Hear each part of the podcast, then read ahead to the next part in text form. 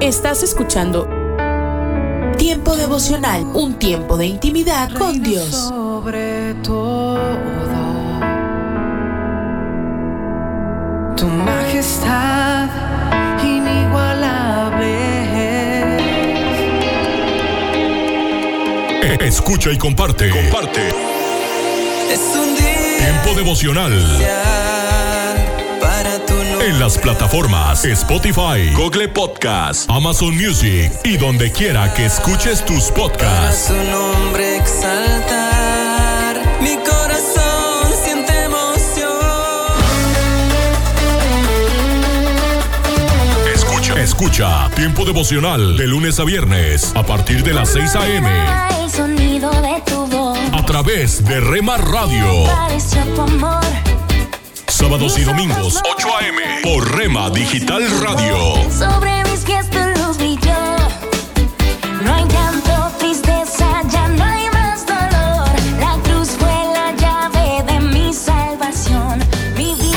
Casa de Oración Santa Fe te invita a sus reuniones. Miércoles 8 pm, domingos 8 am y 11 am. Estamos ubicados. Plaza Santa Fe, Boulevard República de Honduras 104, Interior 9, Hacienda Santa Fe, Tlajomulco de Zúñiga, Jalisco. Casa de Oración Santa Fe, un lugar para adorar.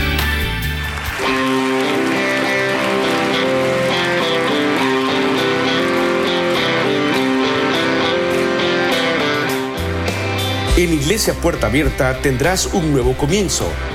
Ven con toda tu familia, todos los domingos a partir de las 5 de la tarde. Iglesia Puerta Abierta, nuevos comienzos. Privada Loma Vallarta número 39, Colonia Loma del Paraíso, tercera sección en Guadalajara. Para más información búscanos en Instagram o en Facebook como Puerta Abierta NC. En Puerta Abierta NC somos una iglesia que crece.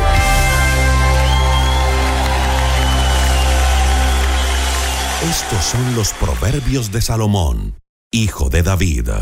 Día 21, capítulo 21. En las manos de Dios los planes del rey son como un río. Toman el curso que Dios quiere darles. Todo el mundo cree hacerlo mejor, pero Dios juzga las intenciones. Más que recibir ofrendas y sacrificios, Dios prefiere que se haga justicia y que se practique la honradez. Hay tres cosas que son pecado. Ser orgulloso, creerse muy inteligente y vivir como un malvado. Cuando las cosas se piensan bien, el resultado es provechoso. Cuando se hacen a la carrera, el resultado es desastroso.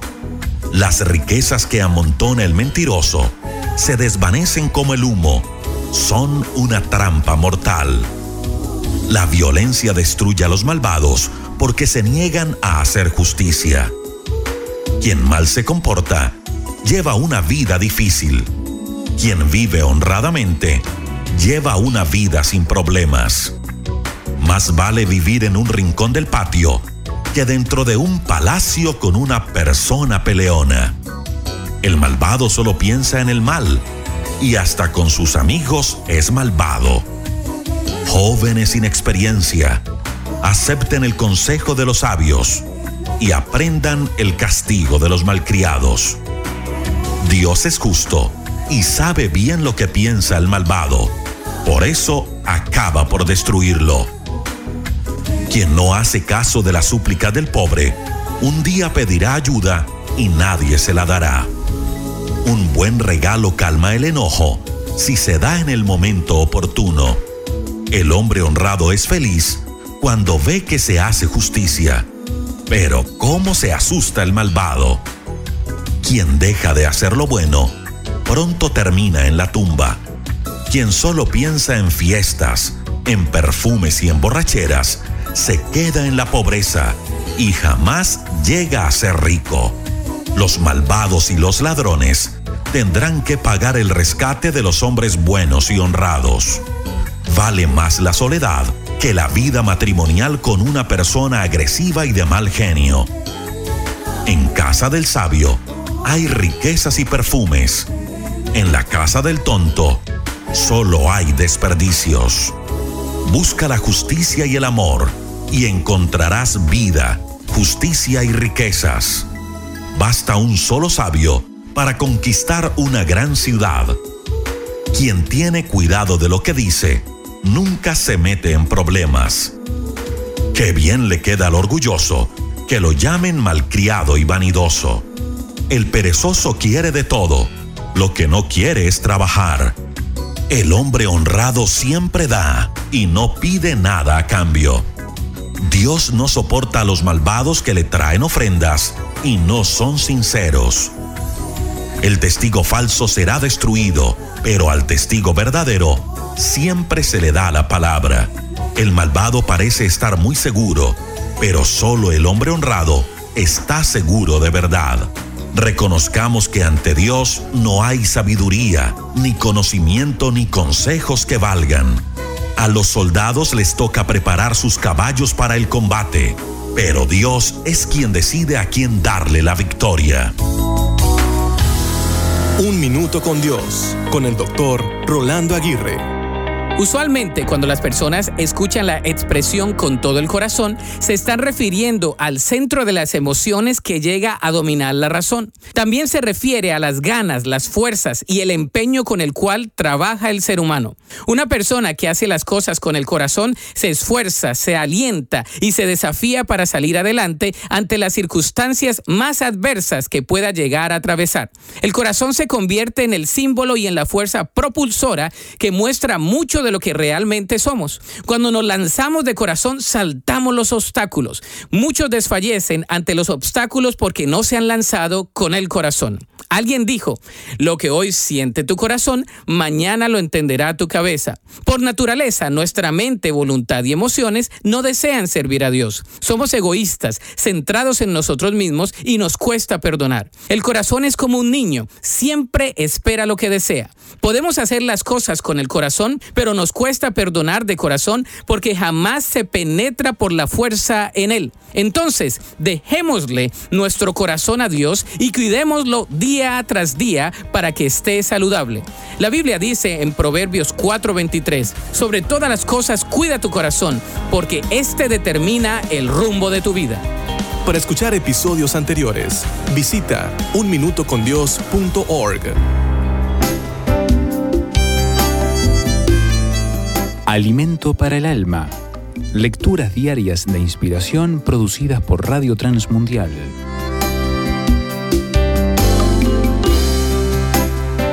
La bendición del Padre. Bendición, papá. Bendición, mamá. Así solía ser el saludo a nuestros padres en mi infancia, cada mañana antes de dar los buenos días. Décadas después he continuado la práctica al saludar a mis mayores. En nuestra cultura se pide la bendición también a tíos, abuelos, padrinos, etc. La respuesta esperada es Dios te bendiga, con todo lo bueno que se puede esperar, incluido salud, prosperidad, paz. Quizá en nuestra vida diaria podemos tener este hábito como una rutina a la que no atribuimos mayor relevancia.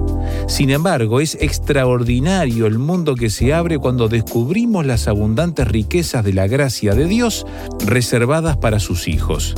Pablo en Efesios 1 alaba a Dios al enumerar lo que ya el Padre ha preparado para los creyentes somos bendecidos con toda bendición espiritual, es decir, contamos con los recursos de Dios para vivir aquí y ahora una vida de bienestar plena y abundante con Dios. Tenemos el privilegio de haber sido escogidos desde antes de la fundación del mundo, con propósitos permanentes. No somos huérfanos, ya que por su gran amor nos adoptó a través de su Hijo Jesús para ser herederos de su bendición. Gozamos del perdón de nuestros pecados un favor inmerecido que el sacrificio de Cristo hizo posible. Y más aún, sabiduría y entendimiento para que podamos conocerlo a Él, sus planes y el rol que nos toca realizar mientras vivamos en esta tierra confiando en lo que ha prometido. Es como para inspirarnos y cantar con gozo el clásico himno Bendiciones. ¿Cuántas tienes ya? Dios nos bendiga hoy y siempre. Meditación escrita por Georgina Thompson, República Dominicana.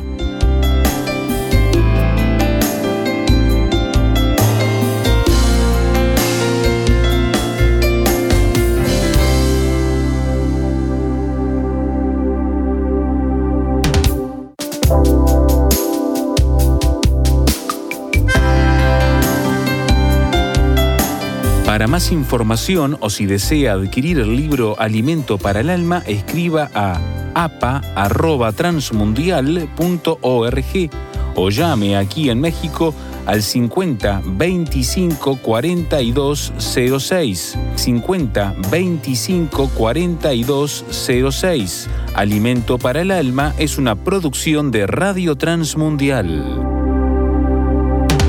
Solo inspira tu vida, inspira tu vida. Una voz de los cielos, con el pastor Juan Carlos Mayorga. Bienvenidos. Porque ya conocéis la gracia de nuestro Señor Jesucristo, que por amor a vosotros se hizo pobre, siendo rico, para que vosotros con su pobreza fueseis enriquecidos. Segundo libro a los Corintios, capítulo 8, verso 9. Escuche esto. Lo que se sabe y no se entiende es ignorancia. Lo que se entiende y no se aplica es ignorancia. Algunos creen que porque saben son entendidos, pero si lo que saben no lo entienden, no son entendidos. Otros creen que porque entienden no son ignorantes, pero si no lo aplican, son ignorantes, pues su conocimiento no es experimental, es decir, no viven lo que saben en cuanto a Dios y su palabra. Llegó la hora no solo de saber, sino también de entender y aplicar este hecho en nuestras vidas. Cuando esto pasa, entonces conocemos y Jesús nuestro Señor dijo, y conoceréis la verdad y la verdad os hará libres. ¿Cuál verdad vamos a conocer nosotros hoy? La gracia de nuestro Señor Jesucristo, que por amor a vosotros se hizo pobre siendo rico, para que vosotros con su pobreza fueseis enriquecidos. Y este conocimiento nos va a hacer libres. ¿Libres de qué? De todo lo contrario a la abundancia, que es la escasez. De todo lo contrario a la falta de bien de esto somos libres hoy y de todo lo contrario a lo mejor que viene a ser lo peor e inferior. Llegó el tiempo de la abundancia y de lo mejor. Si usted puede, confiéselo. Escrito está, pero sus negocios y ganancias serán consagrados a Jehová no se guardarán ni se atesorarán, porque sus ganancias serán para los que estuvieren delante de Jehová, para que coman hasta saciarse y vistan espléndidamente. Isaías capítulo 23, verso 18. Esa es la gracia de nuestro Señor Jesucristo. No solo es rica para perdonar pecados, limpiarnos de ellos, santificarnos y hacernos capaces de vivir en santidad y en adoración genuina delante de Él como amados, sino también para enriquecernos a fin de que comamos hasta saciarnos y que vistamos espléndidamente. Espléndidamente indica que debemos tener de parte de Dios una bendición magnífica, admirable, muy buena. Esto es lo que Dios da y le quiere dar. Pero insisto, debemos salir de esa ignorancia que no le dejaba valorar la abundancia y lo mejor que ahora tiene y que no le deja disfrutar de la abundancia y lo mejor que ya tiene por la gracia de Jesucristo. Nuestro Señor Jesucristo era rico pero tanto los amó a ustedes que vino al mundo y se hizo pobre para que con su pobreza ustedes llegaran a ser ricos. Nosotros debemos llegar a ser ricos. Este hecho descrito en la segunda carta del apóstol Pablo a los Corintios en el capítulo 8 versículo 9 viene a ser un escudo y una espada contra el hombre armado de la pobreza, de la escasez. Así que a partir de hoy, para usted, mi querido oyente, sí hay. Usted sí tiene, sí se puede y sí le alcanza. Y no solo para que usted y los suyos disfruten, sino para ayudar y bendecir a otros, ante todo a los de la familia de la fe. De la fe. Voz de los cielos, escúchanos, será de bendición para tu vida. De bendición para tu vida. Dulce para la Vida. Reflexiones con Carmen Reynoso. John Wycliffe, maestro universitario, teólogo, ministro laico, reformador, traductor de la Biblia al inglés, Por sus esfuerzos de dar a su congregación la Biblia en su propio idioma, enfrentó dura persecución de parte de una iglesia estatal corrompida y politizada. Enfrentó la cárcel y vivió escondido para proteger su vida. Dios le cuidó y él completó su trabajo. Murió en 1384, anciano y contento por haber traducido la Biblia para su pueblo. Sus enemigos le odiaron y al encontrar su sepulcro lo desenterraron, le quemaron y botaron sus cenizas al río. Pensaron que así borrarían su nombre y su sueño, pero Wycliffe sigue siendo vivo en los miles de intelectuales cristianos que se han dedicado a traducir la Biblia. Tenemos Biblias en 451 idiomas 1.185 pueblos tienen Nuevos Testamentos y 843 tienen porciones de la Biblia. Y Wycliffe empezó esa corriente, sufrió, cumplió su propósito y más. Los momentos oscuros de nuestra vida solo duran lo necesario. Dios cumple su propósito en nosotros. Pan dulce para la vida. Reflexiones con Carmen Reynoso.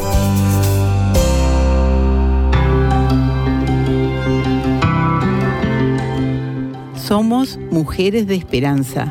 Unidas elevamos nuestras voces al Señor, orando por nuestro mundo.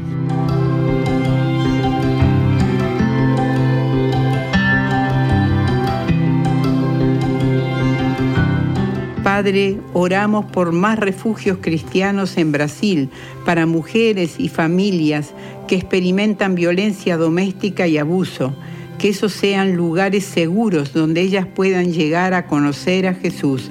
Te lo pedimos en el nombre de Jesús. Amén.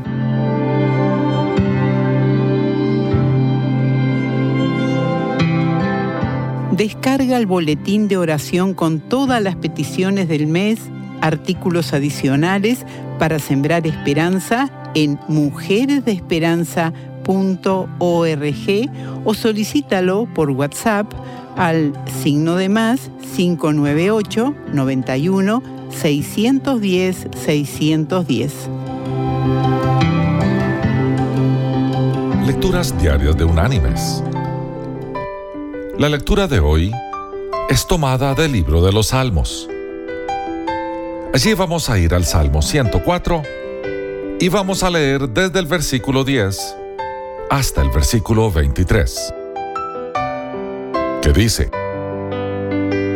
Tú eres el que viertes los manantiales en los arroyos, van entre los montes, dan de beber a todas las bestias del campo, mitigan su sed los asnos monteses.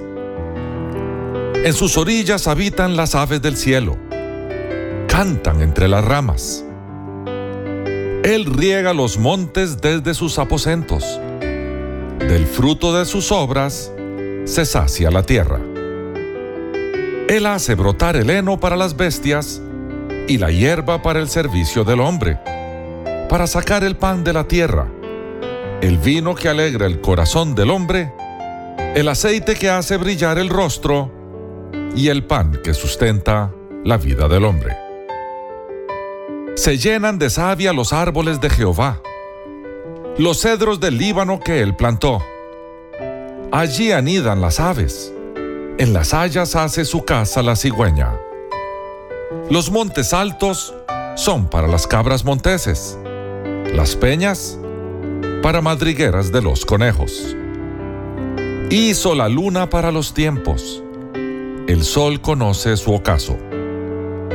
Pones las tinieblas y es de noche en ella corretean todas las bestias de la selva. Los leoncillos rugen tras la presa y reclaman de Dios su comida. Sale el sol, se recogen y se echan en sus cuevas. Sale el hombre a su labor y a su labranza hasta la tarde.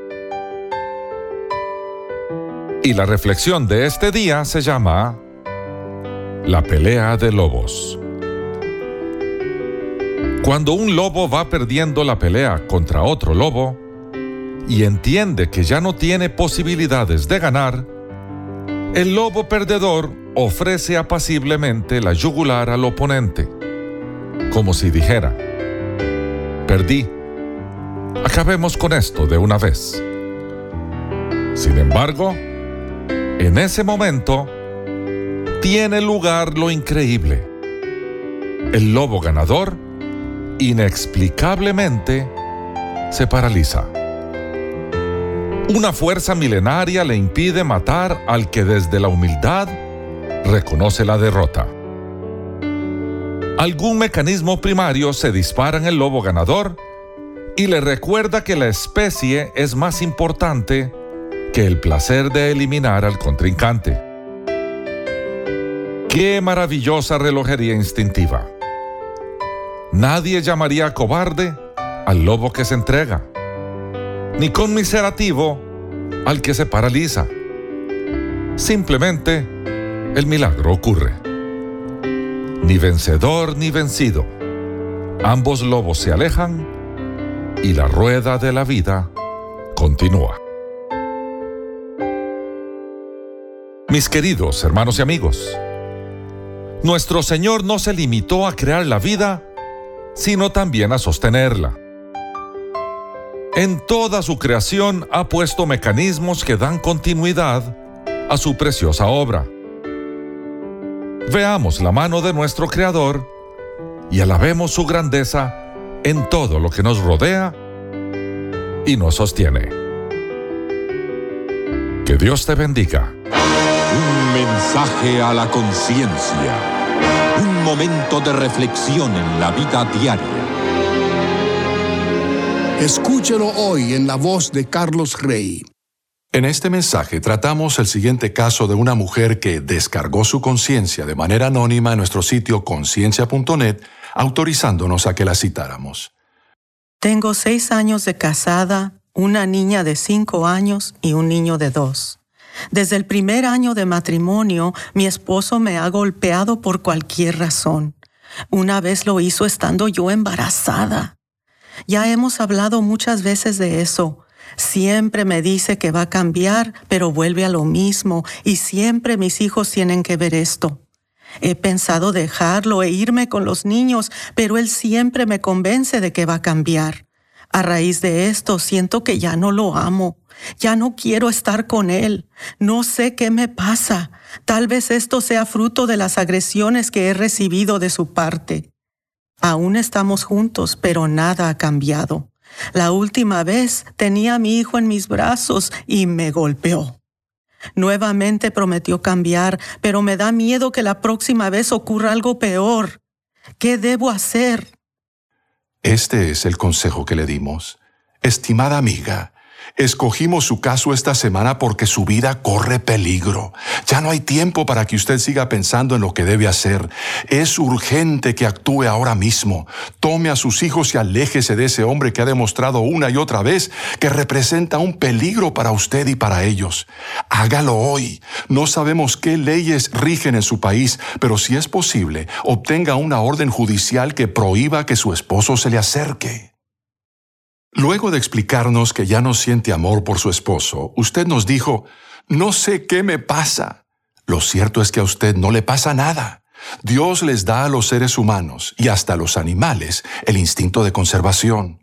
Lo que usted siente es ese instinto.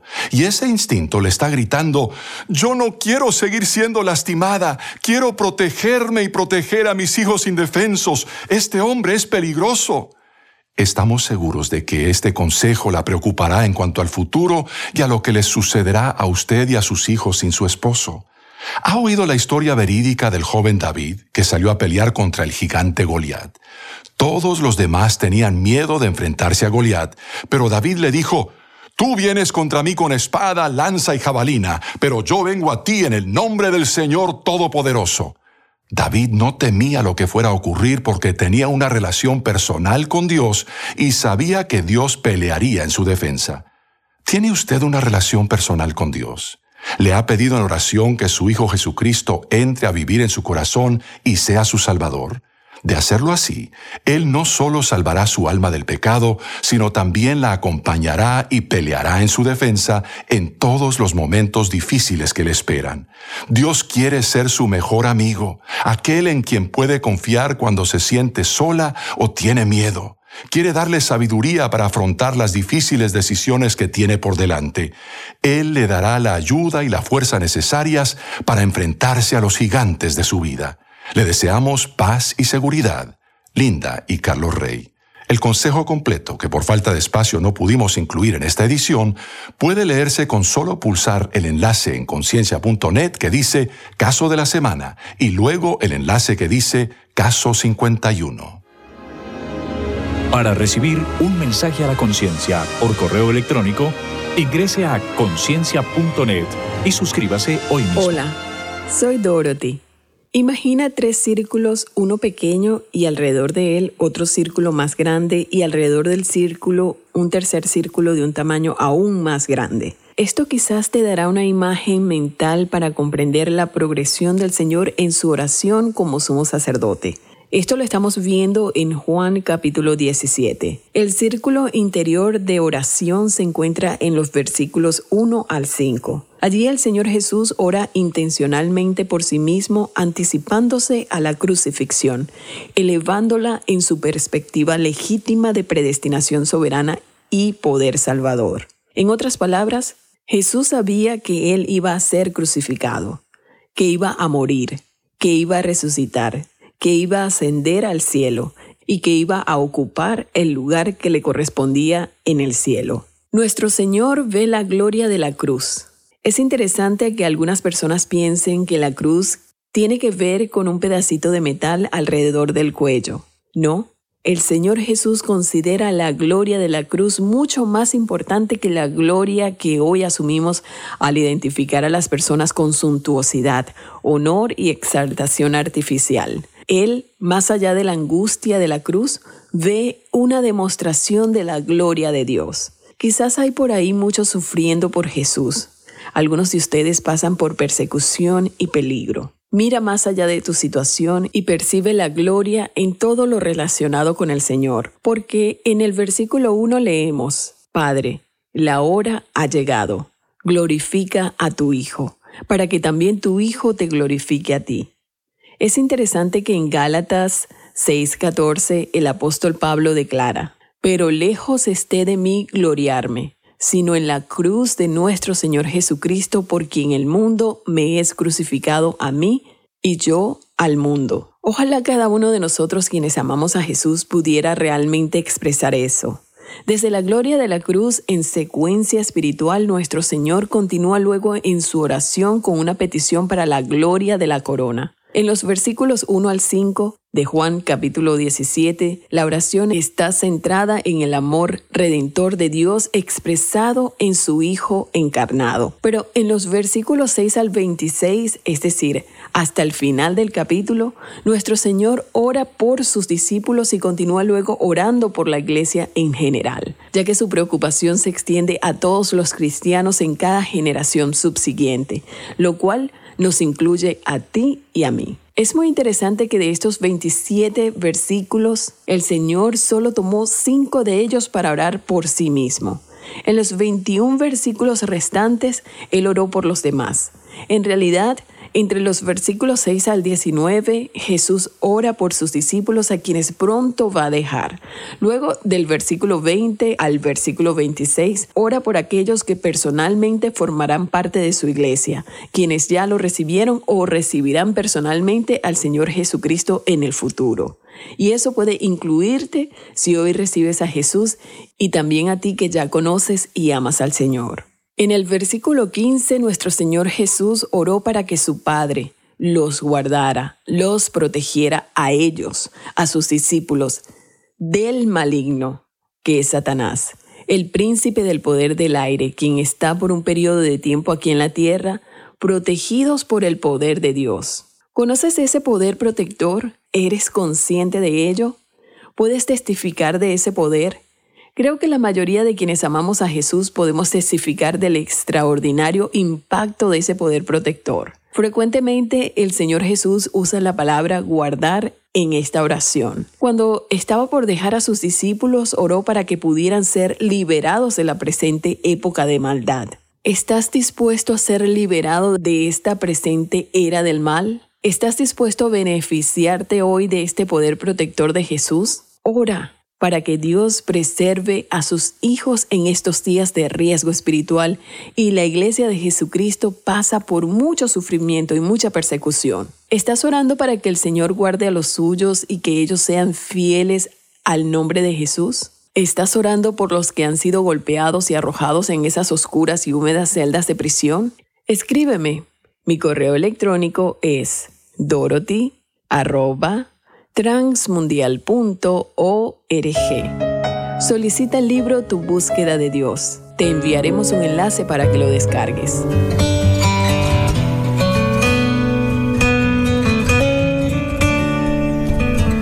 ¿Por qué voy a inquietarme? ¿Por qué me voy a angustiar? En Dios pondré mi esperanza y todavía lo alabaré. Él es mi Salvador y mi Dios. Salmo 42, 11. Dicen que el autoconocimiento es clave para nuestro bienestar, porque ayuda a poner los pies en el suelo y hacia, saber hacia dónde nos, hacia dónde dirigirnos. Aquí parece que el salmista busca este conocimiento propio por medio de estas preguntas claves, preguntas que se hace para sí. Eh, ¿Qué es lo que me inquieta? Se pregunta el salmista. Eh, ¿Qué es lo que me está angustiando? Y sí, parece buscar en su interior examinar en su interior sinceramente el salmista aquellas cosas que lo estaban preocupando, que no le estaban permitiendo quizás gozar de una vida plena. Pero no se queda solamente con ese conocimiento, recabar información. El segundo paso que hace es responder, hacer algo de manera efectiva a esa situación, a esa respuesta de lo que le estaba inquietando, de lo que le estaba preocupando. Primero, según el texto del Salmo 42, lo primero que hace es coloca toda su fe en el único que puede ayudarle. Es lo que hace el salmista. Dice, en Dios pondré mi esperanza. Bueno, quizás estaba atravesando por momentos difíciles, se entiende por el contexto del pasaje. Reconoce esta situación en su vida, una situación difícil, no aclara el texto, pero lo importante destacar aquí es que el salmista decide poner su fe en Dios por encima de la situación y quizás también su estado de ánimo decide poner su, su fe, su confianza en Dios por encima de la situación. Pondré mi esperanza en Dios, dice el texto. Al preguntarse, y seguramente eh, estoy seguro que a esa pregunta, ¿qué es lo que me inquieta? ¿Qué es lo que me angustia? Probablemente le vino a la mente y al corazón situaciones o personas, ¿por qué no? Pero lo importante aquí es la respuesta que se da a sí mismo el salmista. En Dios pondré mi esperanza. Y usted oyente, en tal situación en la que quizás se encuentra hoy, ¿en quién coloca su fe, su confianza? Puede ser como el salmista en este día decir, en medio de cualquier situación, decir, en Dios pondré mi esperanza. En Dios y solamente en Él pondré mi esperanza. Segundo, la circunstancia difícil no le impide alabar a Dios. Esto es algo muy interesante porque nos pasa a todos. Cuando vienen momentos difíciles, eh, no, la alabanza, alabar a Dios en esos momentos cuesta. Pero aquí el, salmista nos muestra un camino muy importante, principios para la vida del creyente. Esta situación difícil no le impide al salmista alabar a Dios. Al contrario, es una medicina para su espíritu. En Dios pondré mi esperanza y fíjese lo que dice a continuación el texto, y todavía lo alabaré. La connotación que da es que, bueno, el salmista, la alabanza era algo eh, continuo, diario e importante en su vida. Y no porque vino la adversidad o los problemas dejó de alabar, sino él mismo se determina a decir, bueno, no importa si hay esta situación que enfrentar hoy, con más razón lo voy a alabar, parafraseando un poco el texto. Es medicina para el espíritu. Y esta misma experiencia también lo tuvo el profeta Habacuc en medio de situaciones difíciles en su vida, en la sociedad, y ahí la aporte. Y dice él, aunque las higueras no florezcan y no haya uvas en las vides, aunque se pierda la cosecha de oliva y los campos queden vacíos y no den fruto, aunque los rebaños mueran en los campos y los establos estén vacíos, aún así me alegraré en el Señor, me gozaré en el Dios de mi salvación. Capítulo 3, versículos 17 y 18. Quizás usted hoy lo que menos quiere o sienta, mejor dicho, alabar a Dios. Querido oyente, haga como David y diga en este día, en esta mañana, no importa la situación, en Dios pondré mi esperanza y lo alabaré. Decido alabar a Dios. En tercer lugar, reconocer que Dios es el Salvador.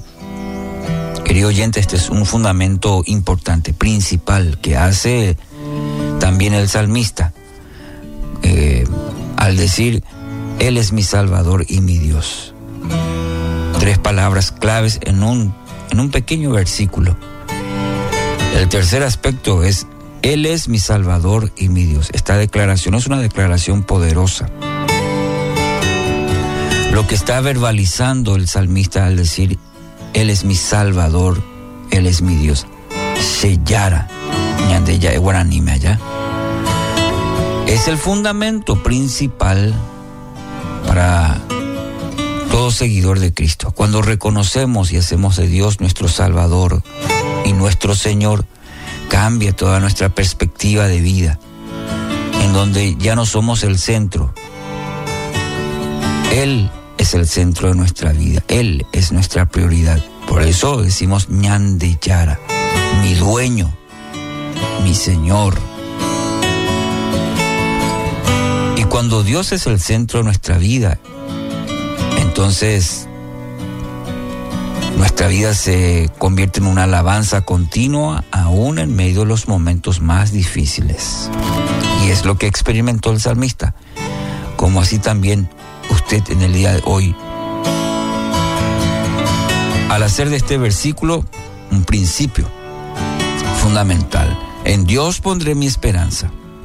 Lo voy a alabar y declaro en este día que Él es mi Salvador y mi Dios. En el nombre de Jesús, que así sea. Estás escuchando Tiempo devocional, un tiempo de intimidad con Dios. Sobre todo, majestad inigualable. Mi identidad está en la roca. Escucha y comparte. Comparte. Mi salvación en Tiempo devocional. En las plataformas Spotify, Google Podcast, Amazon Music y donde quiera que escuches tus podcasts. Dios me has escogido,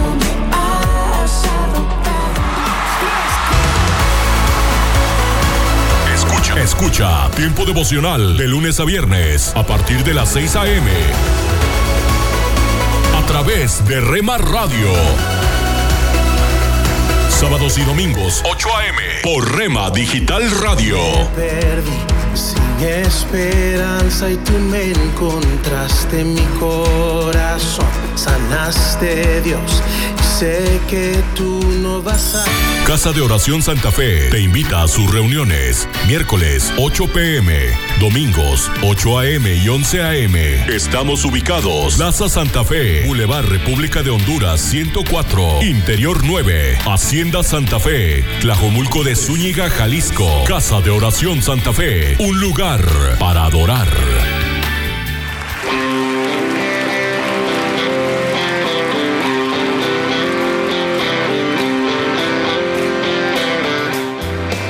En Iglesia Puerta Abierta tendrás un nuevo comienzo. Ven con toda tu familia, todos los domingos a partir de las 5 de la tarde. Iglesia Puerta Abierta, nuevos comienzos. Privada Loma Vallarta número 39, Colonia Loma del Paraíso, tercera sección en Guadalajara. Para más información búscanos en Instagram o en Facebook como Puerta Abierta NC. En Puerta Abierta NC somos una iglesia que crece.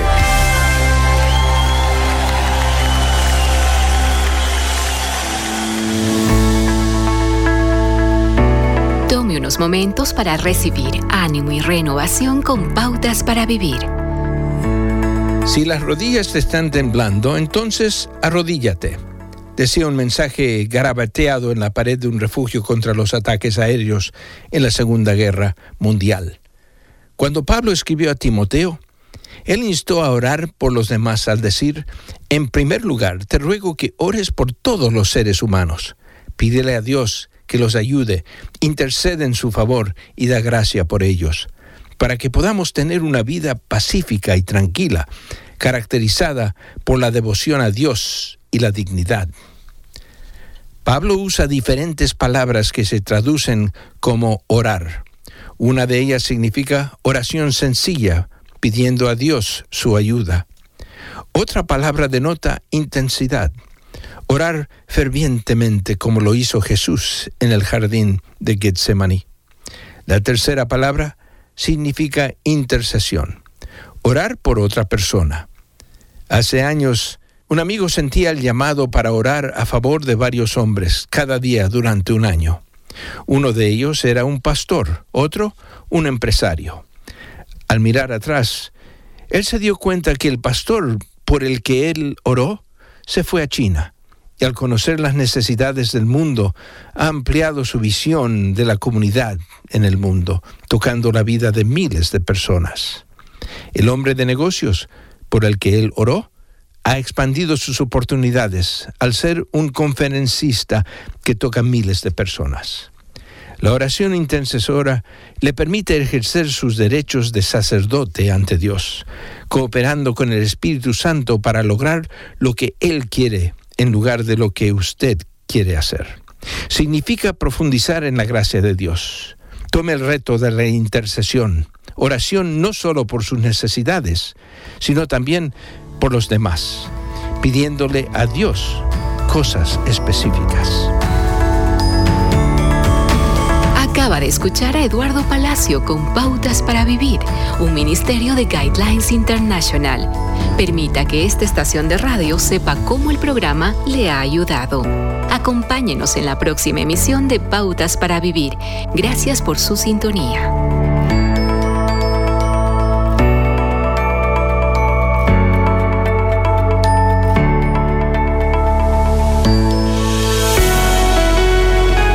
Ganarse la felicidad implica trabajar para conseguirla, hacer el bien y no especular ni ser un holgazán.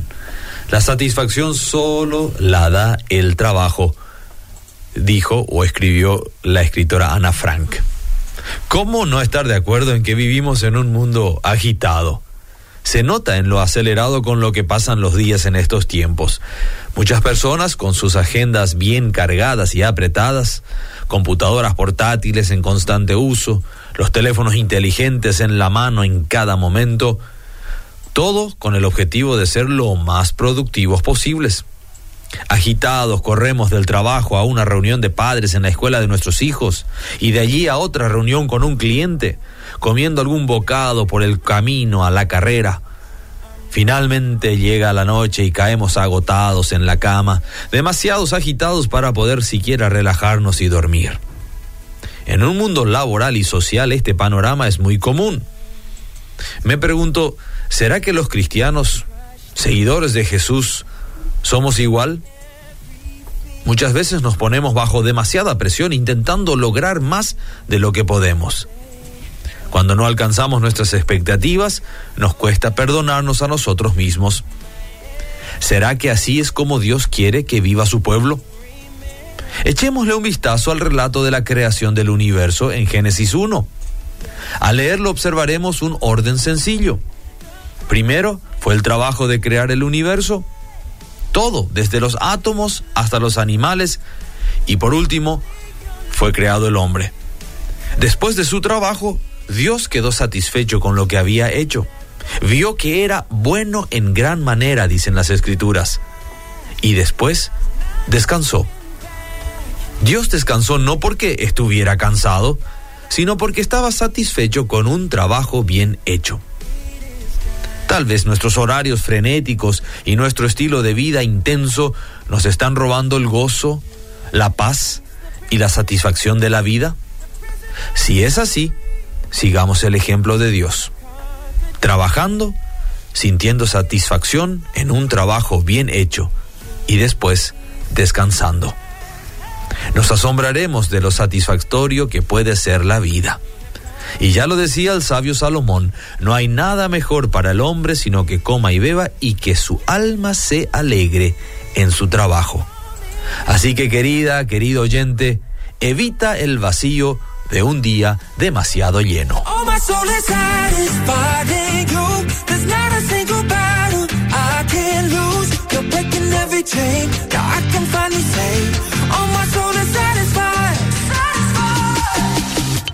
In the wreckage of my loneliest places, you're calling me and promising regardless of my situation, you'll never leave.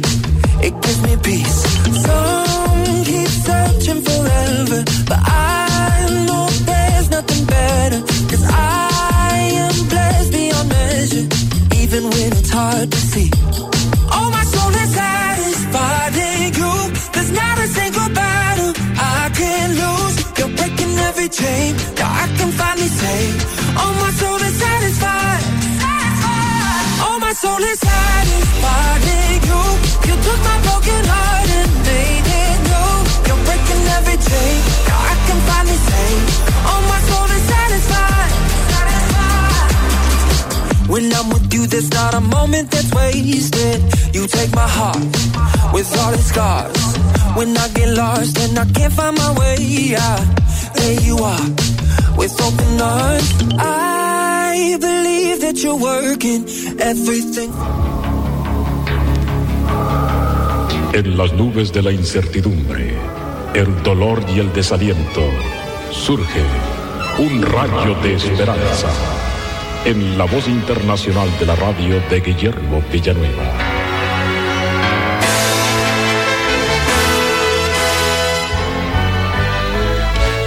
Samuel Rutherford, famoso predicador y teólogo escocés que vivió durante el siglo XVII, fue encarcelado en Aberdeen por sus convicciones cristianas.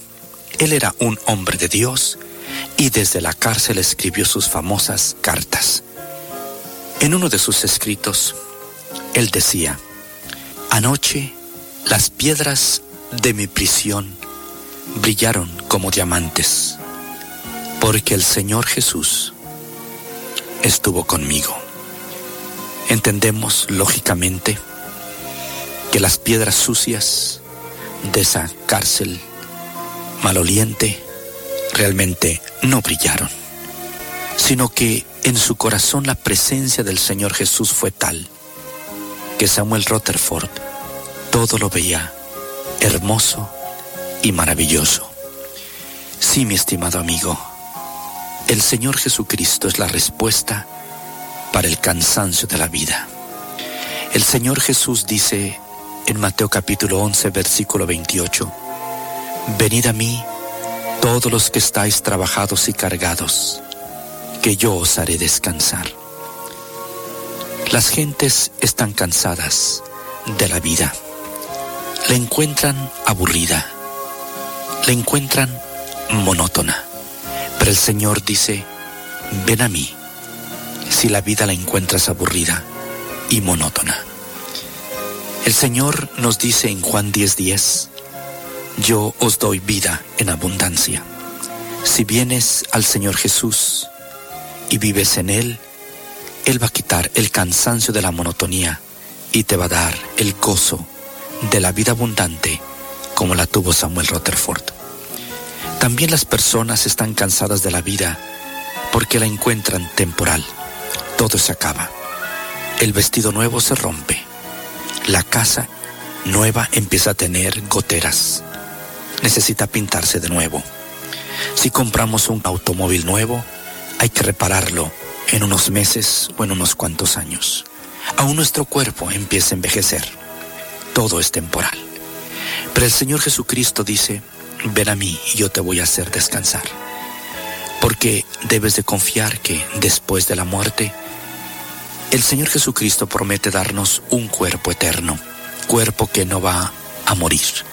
El Señor nos promete dar vestiduras que no se van a envejecer, ni van a ser rasgadas ni rotas. El Señor nos promete también mansiones eternas en el cielo, hogares, casas, las cuales no tendrán goteras ni necesitarán pintarse.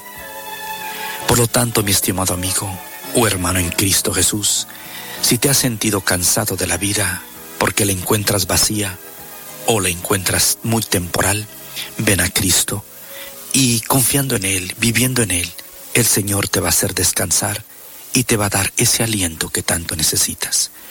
El Señor está llamando a la puerta, Él quiere que le abras, le dejes entrar para que su presencia en ti haga que esas piedras feas de la vida puedan verse como diamantes cuando Cristo vive en el corazón.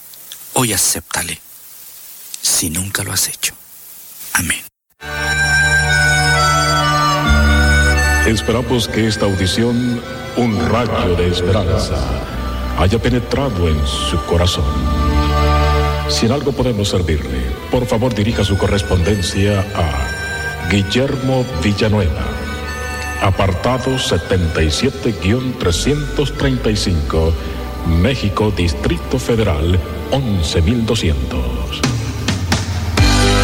Le invitamos para que nos sintonice a esta misma hora y por esta misma estación. Muchas gracias por la amabilidad de su atención. Párate a un lado. Observa el paisaje a tu alrededor. Alza la vista a conceptos eternos. Recuerda que lo esencial es lo invisible a los ojos. Haz una pausa en tu vida. Con Pablo Martini.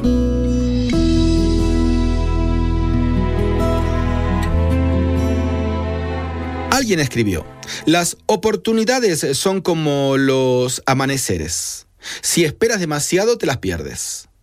A veces las oportunidades están ahí frente a nosotros, invitándonos a arriesgar, a decir, a dar, a jugarnos, a empezar algo otra vez. Sin embargo, aparecen nuestros prejuicios, dudas, postergaciones y distracciones saboteando todo desafío. Y el amanecer es un instante, ¿eh? ese preciso instante que pasa rápidamente y luego no será más. Quizá Así pensó la mujer que irrumpió un banquete al que Jesús había sido invitado en casa de Simón, el que había estado leproso.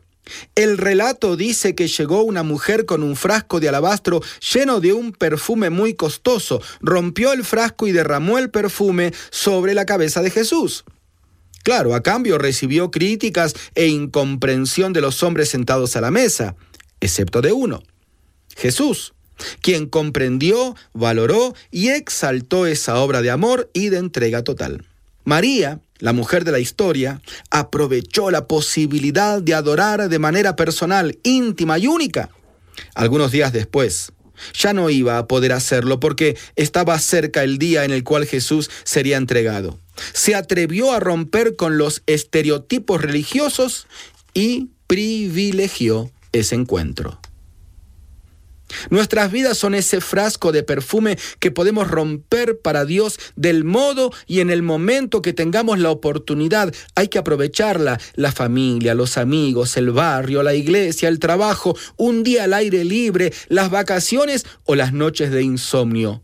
Todas y cada una de ellas son oportunidades únicas e irrepetibles para derramar nuestro amor a Jesús, a los demás y a sus pies.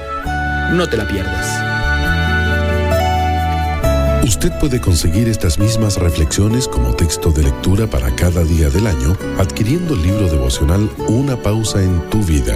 Si desea saber más de nuestro ministerio, visite nuestro sitio en internet labibliadice.org. Gracias escucharnos. Hola, soy Johnny Erickson Tara.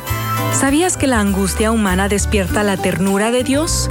En el capítulo 10 de jueces dice que Dios no podía soportar más la miseria de Israel. Ahora, si Dios está tan conmovido por el sufrimiento, ¿por qué permite las tragedias? Es una pregunta razonable y hasta yo misma me la he hecho. Y aunque no creo saber todas las respuestas, confío en que si Adán no hubiese pecado, Dios nunca hubiese dejado que el sufrimiento saliera de la jaula. Pues Lamentaciones capítulo 3 dice, Dios no trae voluntariamente aflicción ni tristeza a los hijos de los hombres. Oh amigo, amiga, Dios nunca se sienta y observa mientras tú pasas por angustias. Jesús mismo sufrió y Él conoce y se compadece de tu dolor. Johnny y amigos, esperanza más allá del sufrimiento. Presentamos La Buena Semilla, una reflexión para cada día del año. La buena semilla para hoy se encuentra en Marcos 8, versículos 23 a 25. Jesús, tomando la mano del ciego, le sacó fuera de la aldea, le puso las manos encima y le preguntó si veía algo. Él mirando dijo, Veo los hombres como árboles, pero los veo que andan. Luego le puso otra vez las manos sobre los ojos y vio de lejos y claramente a todos. La reflexión de hoy se titula La discapacidad espiritual. Este es el testimonio de Thierry. Hace algunos años no tenía ninguna referencia para dirigir mi vida. Andaba como una persona ciega, hacía lo que me gustaba, había sido bautizado y esto me tranquilizaba.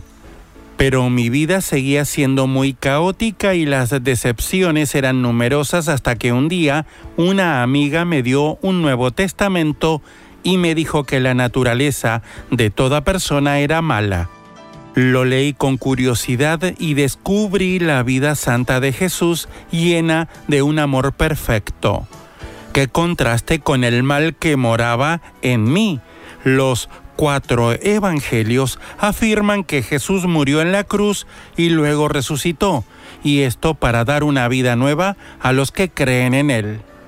¡Qué gozo! Como el ciego del que habla el versículo de hoy, reconocí mi estado interior, experimenté el amor de Jesús y sus cuidados. Él puso sus manos sobre mí y me sanó de mi pecado. Amigos, todos necesitamos un contacto personal con Cristo. Hoy ese contacto se efectúa leyendo los Evangelios. Escuchemos las palabras de Jesús, vayamos a Él tal como somos. Ese ciego del texto que acabamos de leer fue sanado, pero al principio no veía claramente. A veces nos cuesta confiar totalmente en Cristo. Las personas que nos rodean, su opinión o su importancia nos impresionan. Andamos a tientas, nuestro Salvador es paciente, se acerca a nosotros cuando hacemos una lectura más atenta de la Biblia. Entonces descubrimos más concretamente su amor, su ternura, lo que es verdadero pues Él es la verdad. Para escuchar este y otros programas, le invitamos que visite nuestra página web en labuenasemilla.com.ar.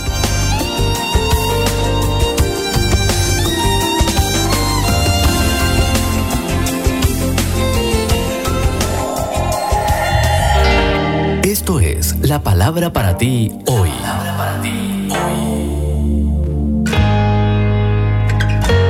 Y la palabra para ti hoy es Vive por algo más grande que tú, escrita por Bob Gass. En Juan 12, 24 leemos, Si el grano de trigo no cae en tierra, se queda solo. Jesús dijo eso, si el grano de trigo no cae en tierra y muere, se queda solo, pero si muere, produce mucho fruto. Se estima que un grano de trigo producirá un tallo con tres espigas de trigo. En cada espiga hay entre 15 a 35 granos, o sea que cada tallo produce aproximadamente 100 granos. Cuando los siembran, esos granos producen 10.000 granos y si los replantan, producirán pues un millón de granos. Y si continúas haciéndolo, cubrirás la tierra con trigo. es asombroso lo que una persona puede hacer cuando dedica su vida a Cristo y comienza donde quiera que esté. D.L. Moody expresó en una ocasión, el mundo todavía no ha visto lo que Dios puede hacer a través de un ser humano que se haya entregado a Él. Moody decidió que sería ese ser humano y terminó impactando al mundo para Cristo. Cuando Pedro, Santiago y Juan conocieron a Jesús, la meta de sus vidas era ganarse el sustento diario. Y entonces Jesús los invitó a seguirlo y a marcar una diferencia. Hoy día Él te está invitando a ti a encontrar una necesidad que nadie esté supliendo y que te entregues a ella. Te pide que encuentres una causa más grande que tú, es decir, su causa, y que dediques tu vida a ella. Cuando Jesús les pidió a sus discípulos que dejaran sus trabajos y su seguridad, estaba virando al revés su mundo. Pero cuando le dijeron que sí, vivieron una vida tan próspera que sus enemigos los acusaron de haber trastornado al mundo entero.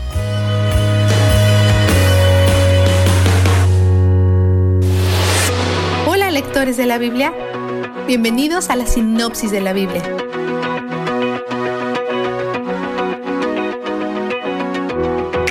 La historia de Ruth se desarrolla en el tiempo de los jueces, cuando todo tipo de maldad llena la tierra de Israel. El libro empieza con una pareja de esposos, Elimelech y Noemí, que dejan el pueblo donde nacieron para escapar de una hambruna. Se establecen en Moab, un pueblo pagano, al otro lado del río Jordán. Después que ellos y sus dos hijos llegaron a Moab, los hijos hicieron lo único que Dios les advirtió que no hicieran. Se casan con mujeres que adoraban a otros dioses. Eventualmente, Elimelech y sus hijos mueren, dejando a Noemí y a sus nueras moabitas que se valgan por sí mismas. Noemí está en una situación desesperada. Como viuda, sin ningún hijo, no hay manera para que ella sea provista, especialmente no en una tierra extranjera que no tiene leyes para proveer a las viudas como las tiene Israel. Afortunadamente, le llega la noticia que la hambruna ha terminado, así que empaca su equipaje. Les dice a sus nueras paganas que se regresen a su casa, en donde pueden empezar de nuevo. Orfa se va a su casa. Pero Ruth toma una decisión impactante. Ella se apega a una viuda desamparada y deprimida y deja su país para mudarse a una tierra extranjera. Mientras le hace este compromiso a Noemí, Ruth invoca un juramento a Dios y se refiere a él como Yahweh. Esto nos deja saber que algo ha ocurrido en su corazón. Su lealtad se ha transferido de sus dioses paganos al Dios de Noemí. Ellas regresan a Belén, pero Noemí está amargada. Piensa que Dios la está maltratando. Ella no tiene idea de lo que le espera. Aún mientras ella se queja, las bendiciones de Dios están en camino y cada detalle del tiempo y el lugar es orquestado para su bienestar. Manda a Ruth a trabajar en el campo de un familiar, confiando en la ley de Dios que los israelitas no deben cosechar los perímetros de sus tierras para que los pobres y los peregrinos puedan juntar a lo largo del borde. Levítico 19, 9 a 10. Vos, el familiar de Noemí y dueño de la tierra, ve a Ruth trabajando y le pregunta sobre ella. Está muy lejos de su alcance. Ella es una viuda extranjera y él es un adinerado líder de la comunidad. Pero su ética de trabajo y su gentileza llamaron su atención. Su belleza podría ser implícita, pero vos solo alaba su carácter. Él dice que su reputación de amor, humildad y gracia la preceden y la trata con una extra dosis de generosidad, aún más de lo que la ley requiere. Noemí se da cuenta del potencial y juega a la casamentera. Le dice a Ruth que pare de vestirse como viuda y le envía a visitar a vos de noche.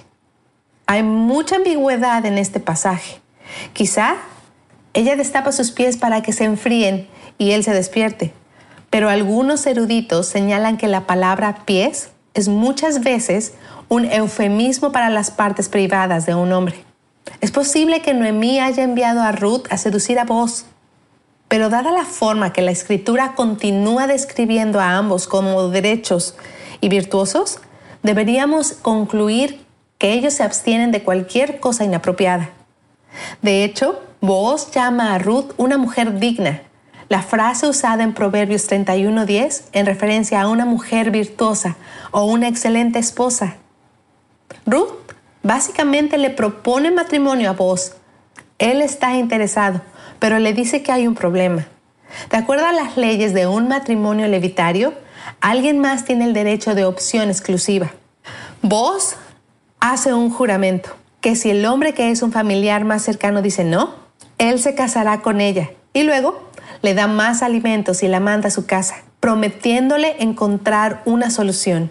Va al lugar de encuentro local y le informa al otro individuo. Ese individuo no está interesado, porque cualquiera que redime a una viuda es responsable de darle un heredero. Y este individuo no quiere aminorar la herencia de sus hijos teniendo más descendientes. Vos se casa con Ruth, tienen un hijo y todos están encantados. Vistazo de Dios. Esta familia muestra el corazón de Dios para atraer al forastero.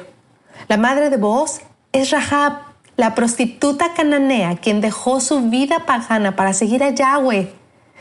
Este hijo de una extranjera se casa con otra extranjera y se convierte en el bisabuelo del rey David.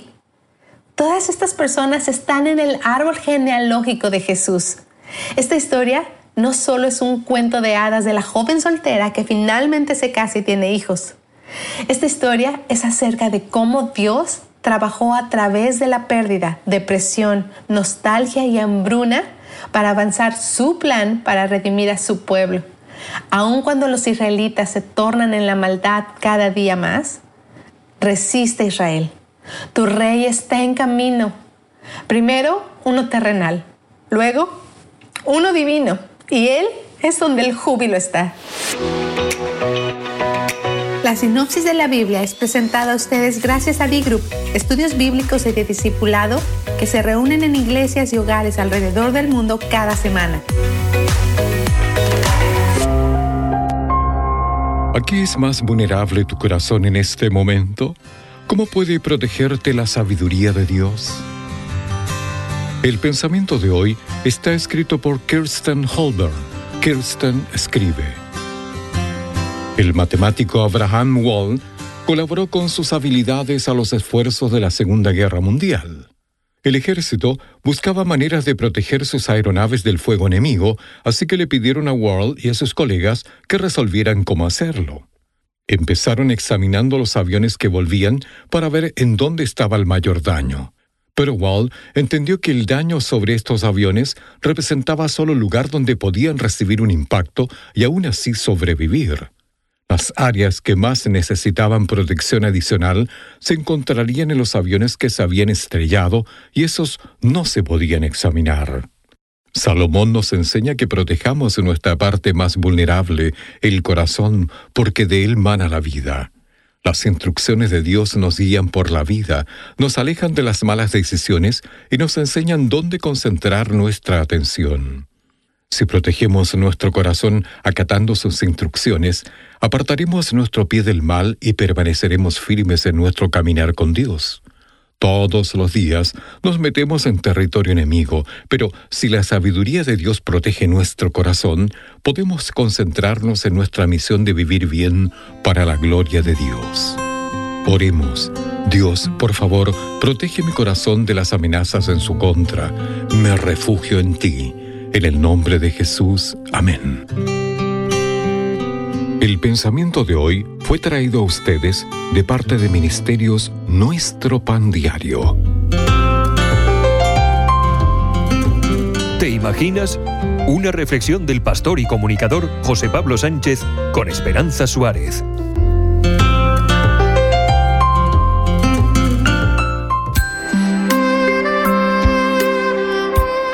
Cuando los nazis vinieron a llevarse a los comunistas, guardé silencio porque yo no era comunista. Cuando encarcelaron a los socialdemócratas, guardé silencio porque yo no era socialdemócrata. Cuando vinieron a buscar a los sindicalistas, no protesté porque yo no era sindicalista. Cuando vinieron a llevarse a los judíos, no protesté porque yo no era judío. Cuando vinieron a buscarme a mí, no había nadie más que pudiera protestar. Esta poesía de Martin Liemoller se ha hecho viral en muchas ocasiones y es usada como referente de movilización frente a las injusticias, pero pocos conocen sus raíces. Martin fue arrestado por los nazis el 1 de julio de 1937, acusado de actividades contra el Estado, condenado a la cárcel y deportado a un campo de concentración durante siete largos años. Hitler me traicionó. Tuve una audiencia con él como representante de la Iglesia protestante justo antes de que fuera canciller, donde prometió, por su palabra de honor, proteger a la Iglesia, no promulgar leyes antieclesiásticas y no permitir linchamientos contra los judíos. Esto contaba Martin, recordando los años iniciales del nazismo durante los cuales fue afín al régimen. Pero cuando descubrió la deriva infame del nacionalsocialismo que pretendía apartar de la membresía de las iglesias a todos los que no fueran de la raza aria, fundó junto a Dietrich Bonhoeffer el movimiento de la Iglesia confesante que se opuso tajantemente al nazismo, trabajó contra el totalitarismo y defendió los derechos de los judíos.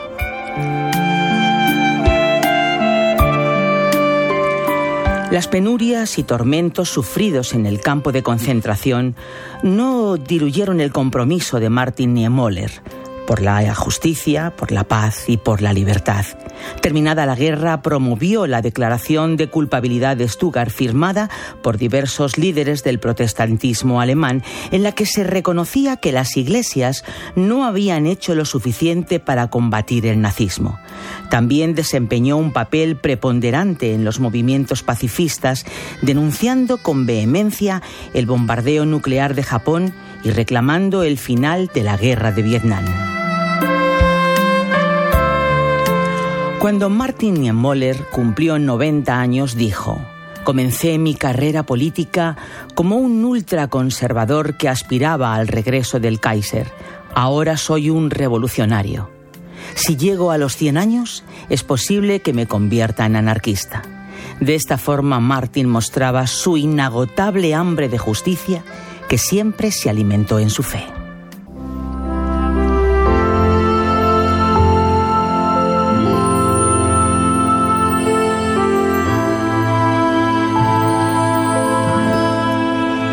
¿Te imaginas ser engañado por un político que te utiliza para ganar poder y te miente a la cara y te aprovecha de ti con descaro? ¿Te imaginas la decepción de dar tu apoyo a un movimiento social que promete progreso, pero se transforma en una trampa macabra, perversa, inhumana, que sin piedad extermina a todos los que se oponen y elimina toda disidencia? ¿Te imaginas despertar a tiempo, condenar los actos, denunciar la ideología, oponerte a las leyes, hacerte ilegal por amor a los despreciados, abandonados, estigmatizados por el régimen? ¿Te imaginas ser detenido, condenado, encarcelado, deportado y obligado a realizar trabajos forzados por mantenerte firme en tus convicciones, por no callar y alzar la voz en nombre de aquellos que no la tenían? ¿Te imaginas que Dios te da fuerzas para sobrevivir, te saca del campo y te levanta como un profeta revolucionario que inspira a millones de personas a ser coherentes y luchar contra toda injusticia e intolerancia? Pues no te lo imagines más, es verdad, la verdad de aquellos que denuncian la injusticia en el nombre de Jesús. Has escuchado ¿Te imaginas? Un espacio producido por Radio Encuentro, Radio Transmundial en España. Comunícate a info@radioencuentro.net.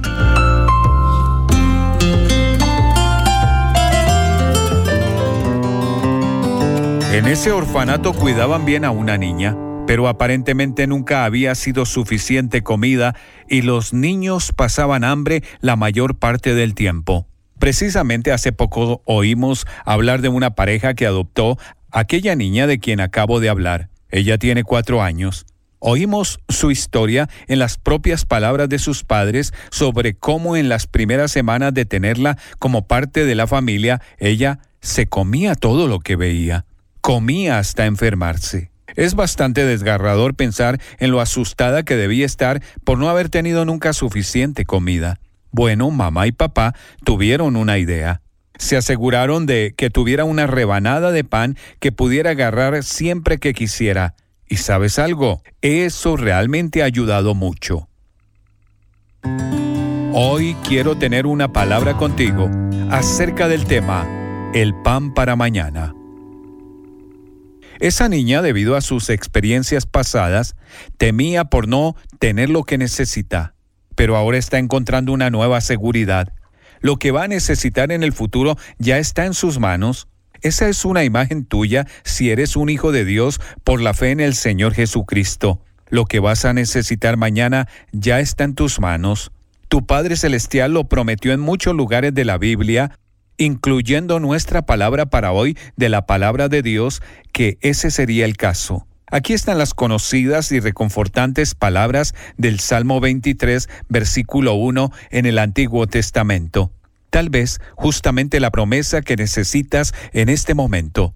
El Señor es mi pastor, nada me faltará. Tu Señor es el pastor que se asegura de que sus ovejas siempre tengan lo que necesitan cuando lo necesitan. Ya que Él conoce todas tus necesidades, creo que es seguro para ti decir, el Señor es mi pastor, nada me faltará de lo que necesito física, financiera, marital, emocional, paternal y espiritualmente. Muchas veces hubo algo que pensé que debía tener y que Él no me lo dio, pero ahora sé que no hubiera sido para mi bien. Yo estaba equivocado sobre lo que necesitaba. Él nunca lo está. Otras veces pensé que necesitaba algo para allá, cuando el tiempo de Dios era diferente y, en última instancia, mejor. Y otras veces Él suplirá una necesidad antes de que te des cuenta de cuánto la vas a necesitar. Así que el cuidado y la provisión de Dios siempre se basan en lo que Él sabe, en su omnisciencia, que será lo mejor para mí y cuál será el mejor momento para tenerlo pero su promesa es que el pan está en tu mano. La garantía que necesitarás para mañana es, en esencia, ya tuya, porque ya la tiene para ti. Por ejemplo, Él ha prometido que dure tu fuerza tanto como tus días. En Deuteronomio capítulo 33, versículo 25. Él en su palabra dijo, te basta con mi gracia en 2 Corintios capítulo 12, versículo 9. Él ha prometido que puedes ir en cualquier momento a la sala de su trono y hallar gracia para el oportuno socorro a través de la oración. Hebreos capítulo 4, versículo 16. Ha prometido que Dios les proveerá de todo lo que necesiten conforme a las gloriosas riquezas que tiene en Cristo Jesús. Filipenses capítulo 4, versículo 19. No hay mayor seguridad que esa Tienes la palabra de Dios al respecto y la Biblia está llena de promesas como esas. Quizás otros te han defraudado en el pasado, entiendo eso. Y tal vez a menudo estás ansioso por saber si tendrás lo que necesitas y si lo tendrás cuando lo necesites. Tienes a Dios como tu Padre Celestial, contigo como su Hijo, comprado con la vida de Jesús, el Hijo unigénito entonces esa preocupación es innecesaria. Recuerda el himno que dice, perdemos a menudo todo porque no llevamos a Dios en oración. En cierto sentido, es un insulto para el Dios al que le perteneces. Preocuparte por si vas a tener lo que necesitas. Estás viviendo con la mayor seguridad en este mundo. Estás viviendo literalmente de la mano a la boca y lo que necesitas para mañana es tan seguro como si ya estuviera en tu mano. Escríbenos hoy mismo a una palabra contigo arroba transmundial.org. El alimento que tu alma necesita para que puedas comenzar un nuevo día. Con William Arana. Hay un síntoma que me tiene muy preocupado y no solo a mí, yo sé que a muchas esferas sociales, a la familia, a entidades gubernamentales. Usted dirá, no, a nosotros no, al gobierno nuestro no le importa, pero estoy hablando generalmente lo que yo creo que no pasa en un lugar puede estar pasando en otro. Es decir, no es lo que yo creo solamente. Sé que hay gobiernos que se preocupan por su, por su gente. Sé que hay gobiernos que realmente quieren que, que el sistema de salud mejore que el sistema de calidad de vida, todo ese tipo de cosas. Pero hay un síntoma que, que, me preocupa demasiado y que les digo está latente, hoy en día lo vemos en redes sociales, en noticias, y es que cada vez más se propaga desde edades muy tempranas la depresión. Ese síntoma en las personas, la depresión. Y sabe una cosa, todo lo que no traiga gozo, todo lo que no traiga alegría, todo lo que no traiga paz, ese tipo de cosas son sentimientos que no están proviniendo de nuestro Creador, de Dios. Y entonces empieza la depresión a, devorarnos, comienza con, con esa tristeza en una persona, esa tristeza se va volviendo más profunda, esa tristeza se va convirtiendo ya en un hábito en tu vida y entonces llega el momento en que no sientes apego por la vida ni por nada de lo que Dios te ha dado. De pronto tú dices, no, a mí eso no me va a tocar, yo no soy así, pero uno no sabe con qué se va a enfrentar. A diario escucho personas, a diario tengo contacto con muchas situaciones donde escucho, no puedo más, William, no puedo más. Yo esto no lo soporto, esto es muy difícil y a veces nosotros tenemos que tomar decisiones radicales en nuestra vida si queremos ver cambios radicales. Se lo he dicho en otras oportunidades. Yo creo que nosotros tenemos que cambiar de nuestra mente, ahí arraigado ese pensamiento de no puedo. Y tienes que cambiar ese no puedo por sí puedo y en Cristo lo puedo hacer. Cuando yo quiero resultados drásticos, voy a necesitar tomar decisiones drásticas. Hay cosas con las que yo no puedo negociar, hay cosas con las que yo no puedo jugar. Yo no puedo jugar con la salvación, yo no puedo jugar con mi salud, yo no puedo jugar con mi familia. ¿Cuántas veces Él ha tocado tu puerta y te ha golpeado? ¿Quién? Quien te creó el Todopoderoso. Y tú estás jugando con tu salvación y no sabes cuándo va a terminar tu vida. Tu salud no sabemos cómo va a cambiar cuando sea puesta a prueba. No estoy deseando eso jamás, pero no sabemos cómo un diagnóstico puede llegar de un momento a otro, interrumpe nuestro diario vivir y todo cambia. La familia puede quebrarse, la familia puede desintegrarse.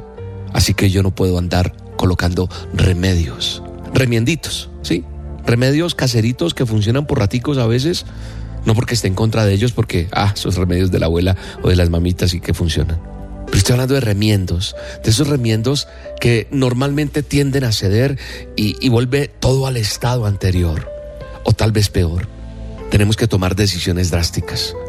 Esas decisiones que están haciendo que tú te alejes de la salvación, tienes que hacer algo.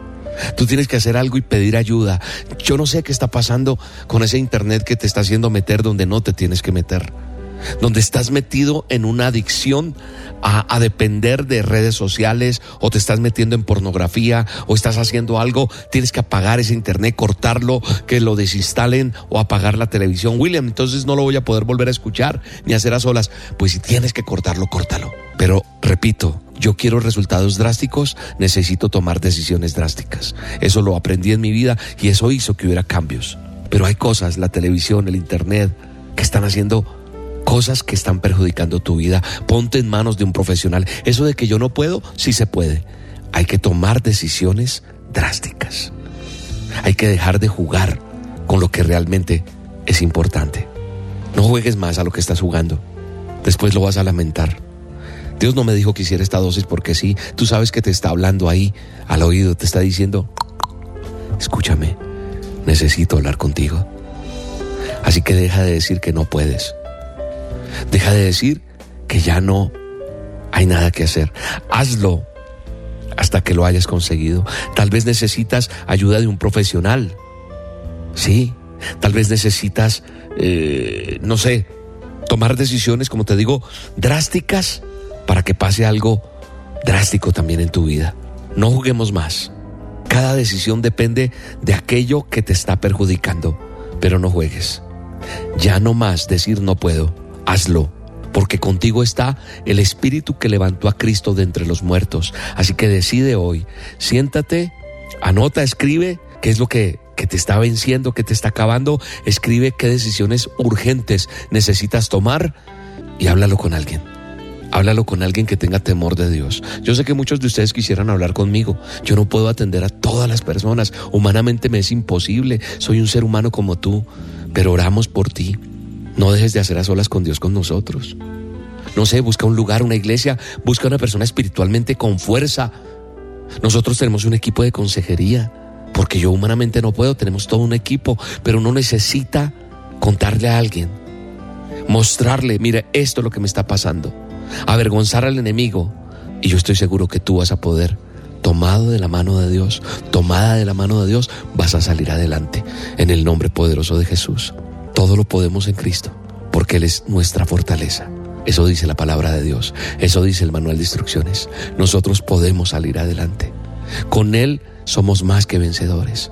Con Él, de nuestra parte, de, nuestra, eh, de nuestro lado, nosotros uniéndonos a Él, saldremos adelante por encima de cualquier circunstancia. Padre, bendice a esta persona hoy, dale la fuerza que necesita. Yo oro para que sea libre, para que tome decisiones, para que no se deje doblegar, para que su mente no diga más, es que no puedo. No, libera la mente de aquel que está escuchando hoy esta dosis en el poderoso nombre de Jesús. Haz un milagro, obra prodigios, señales en el nombre poderoso de Cristo Jesús. Amén. Y te tengo una excelente invitación. El próximo domingo 24 de abril vamos a hacer reunión presencial en Bogotá, en el Teatro Royal, en la carrera 13, número 6674. Vamos a hacer tres reuniones a las 9 de la mañana, 11 de la mañana y 1 de la tarde. Debes inscribirte antes para ser parte de cualquiera de estas tres reuniones. ¿En dónde? En la página del Ministerio Roca. Busca www.elministerioroca.com elministerioroca.com y ahí te inscribes. Dices a cuál reunión vas a ir y te esperamos. La entrada es libre, pero los que no pueden asistir nos van a poder ver en nuestra reunión como es habitual cada domingo Vamos a transmitir en directo desde el Teatro Royal. Te mando un abrazo y te espero, ya sabes, próximo domingo 24 de abril, Teatro Royal en Bogotá. Nos vemos allá. Un abrazo.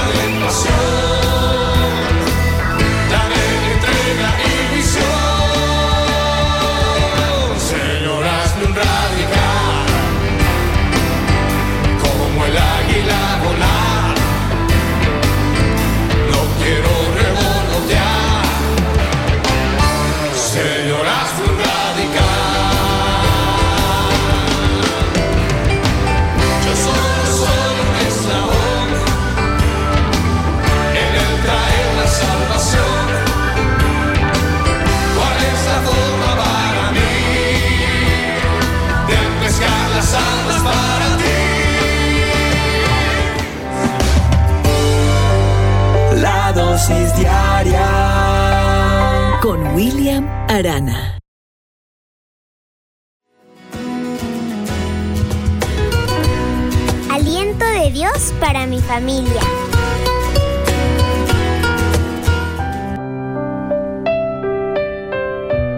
Dile al mundo que tienes una familia que te importa. ¿Qué tal? Por la gracia de Dios comenzamos una nueva semana Pido a Dios que te dé entendimiento y te bendiga en gran manera. Siempre nos impacta conocer la historia de hombres y de mujeres que dejaron huella en su generación. Una de ellas, Cornelia, vivió dos siglos antes de Cristo. A los 17 años de edad, contrajo matrimonio, tuvo 12 hijos, pero solo tres varones sobrevivieron, Tiberio, Cayo y Sempronia. El escritor Pomponio Rufo narra que un día Cornelia hospedó a una mujer muy rica. La visitante comenzó a mostrarle sus joyas con ostentación.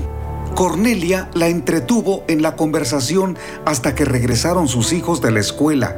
Entonces le dijo, He aquí mis joyas. ¿Consideras a tus hijos como tus joyas? ¿Presentas a tus padres como tus joyas? ¿Demuestras que tus hermanos tienen alto valor? Nadie debería sorprenderse al escuchar voces tristes. Me han olvidado. Ya no les importo. No les soy útil. No tienen tiempo para mí. ¿Qué está sucediendo en nuestra generación pospandemia? nos enfrentamos a tres enemigos en la familia, el individualismo, el orgullo y la indiferencia. La Biblia narra en Génesis capítulo 45 que José el soñador se sacudió de la indiferencia, de el orgullo, el individualismo, el enojo y la posibilidad de vengarse. Cuando sus hermanos regresaron a Egipto por más alimentos, no los escondió en algún lugar donde nadie los descubriera. Dio a conocer que eran su familia. Por eso los abrazó y lloró con ellos sin importar que otros lo escucharan. Dice el versículo 16, y se oyó la noticia en la casa de Faraón diciendo, los hermanos de José han venido. Y esto agradó en los ojos de Faraón y de sus siervos. Dijo a José, Di a tus hermanos, hagan esto, carguen sus bestias y regresen a la tierra de Canaán. Tomen a su padre y a sus familias y vengan acá, porque yo les daré lo bueno de la tierra de Egipto y comerán de la abundancia de la tierra. Qué respuesta la de José, de tal manera que movió el corazón de Faraón para ser compasivo y generoso. ¿Por qué José respondió de esa manera con su familia? porque decidió agradar a Dios. Y esa actitud de bondad marcó la diferencia. Querido amigo, ¿te avergüenzas del origen o de la sencillez de tu mamá, de papá o de alguno de tus abuelos? Cuando te preguntan, ¿ocultas que tienes esposa, esposo, hijos o una familia?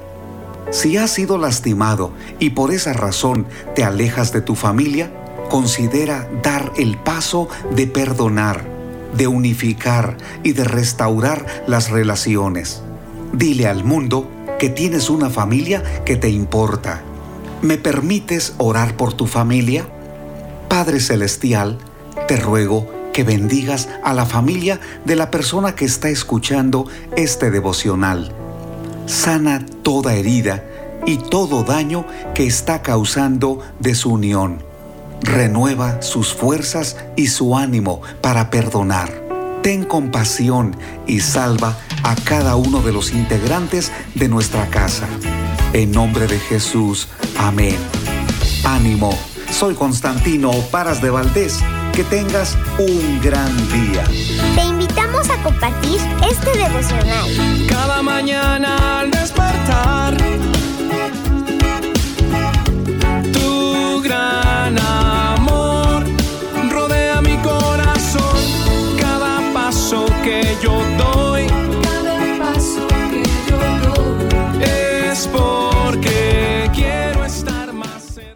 En 1 de Juan capítulo 4 verso 3 dice, en esto conocemos que permanecemos en Él y Él en nosotros, en que nos ha dado de su Espíritu. Hoy me gustaría tratar sobre el tema relacionándonos con su Espíritu.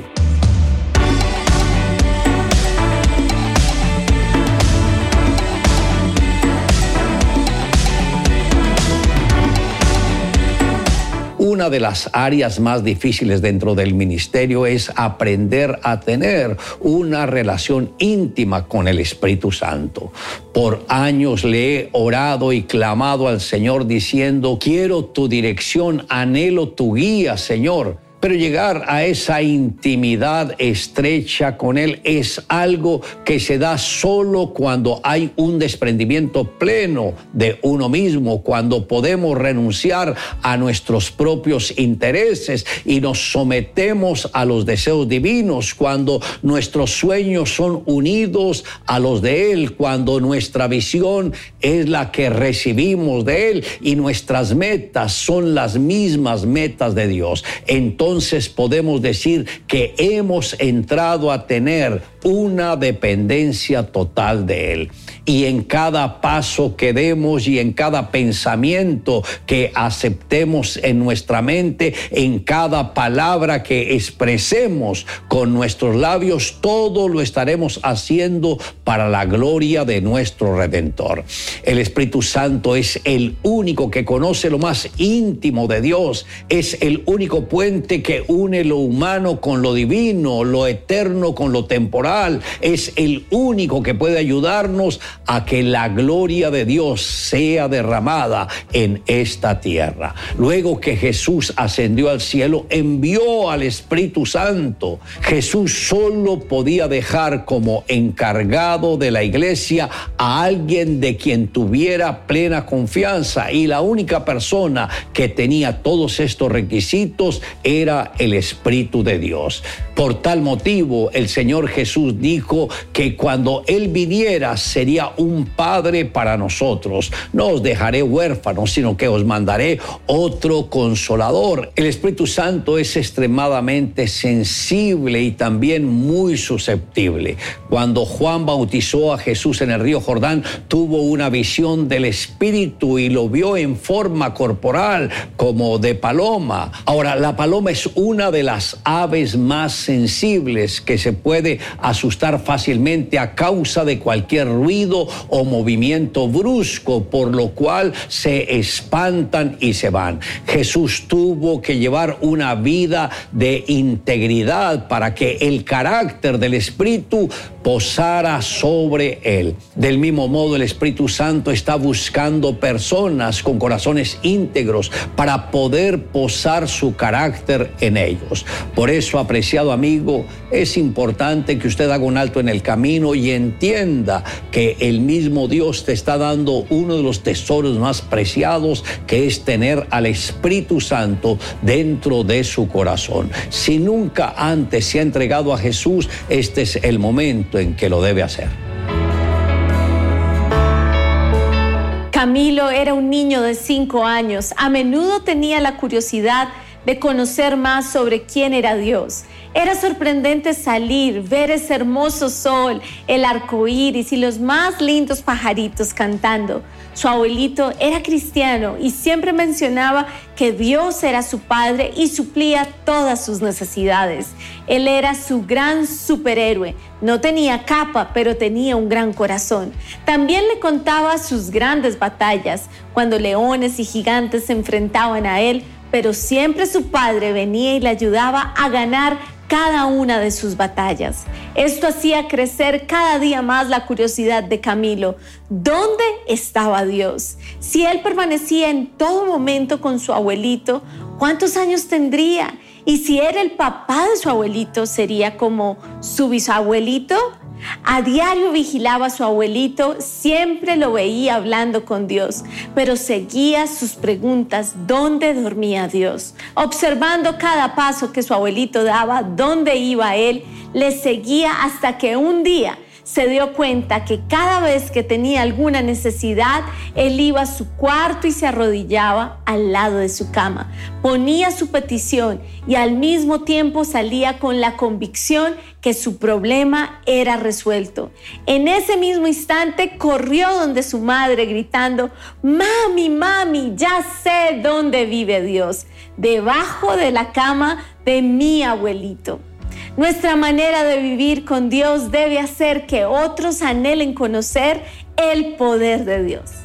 Le invito a que me acompañe en la siguiente oración, pero me gustaría que repitiera esta oración de entrega al Señor Jesucristo si aún no lo ha hecho. Señor Jesús, hoy reconozco que tú eres el verdadero Dios y la vida eterna, que ofrendaste tu vida por mi redención. Creo que la obra tuya en la cruz para redimirme no fue en vano, porque hoy, Señor, te estoy aceptando, te estoy invitando a mi corazón como el Señor el dueño y el todo de mi vida. Te amo Dios en Cristo Jesús. Amén. Declare juntamente conmigo, en esto conocemos que permanecemos en Él y Él en nosotros, en que Él nos ha dado su Espíritu.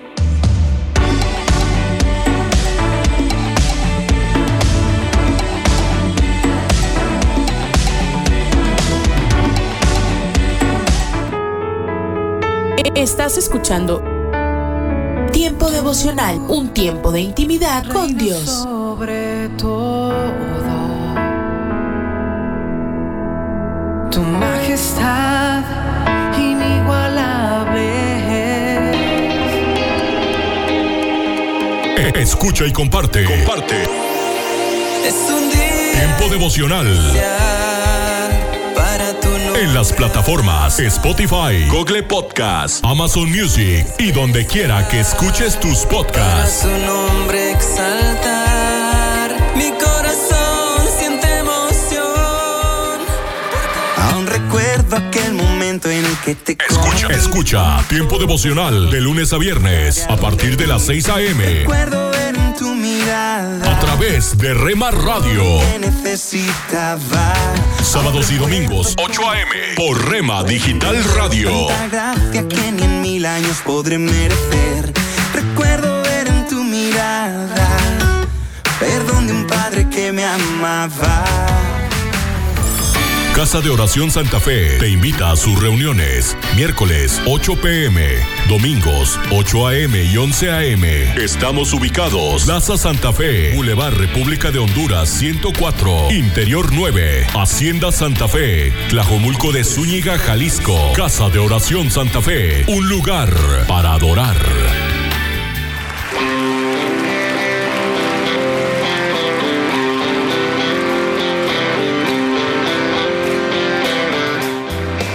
En Iglesia Puerta Abierta tendrás un nuevo comienzo.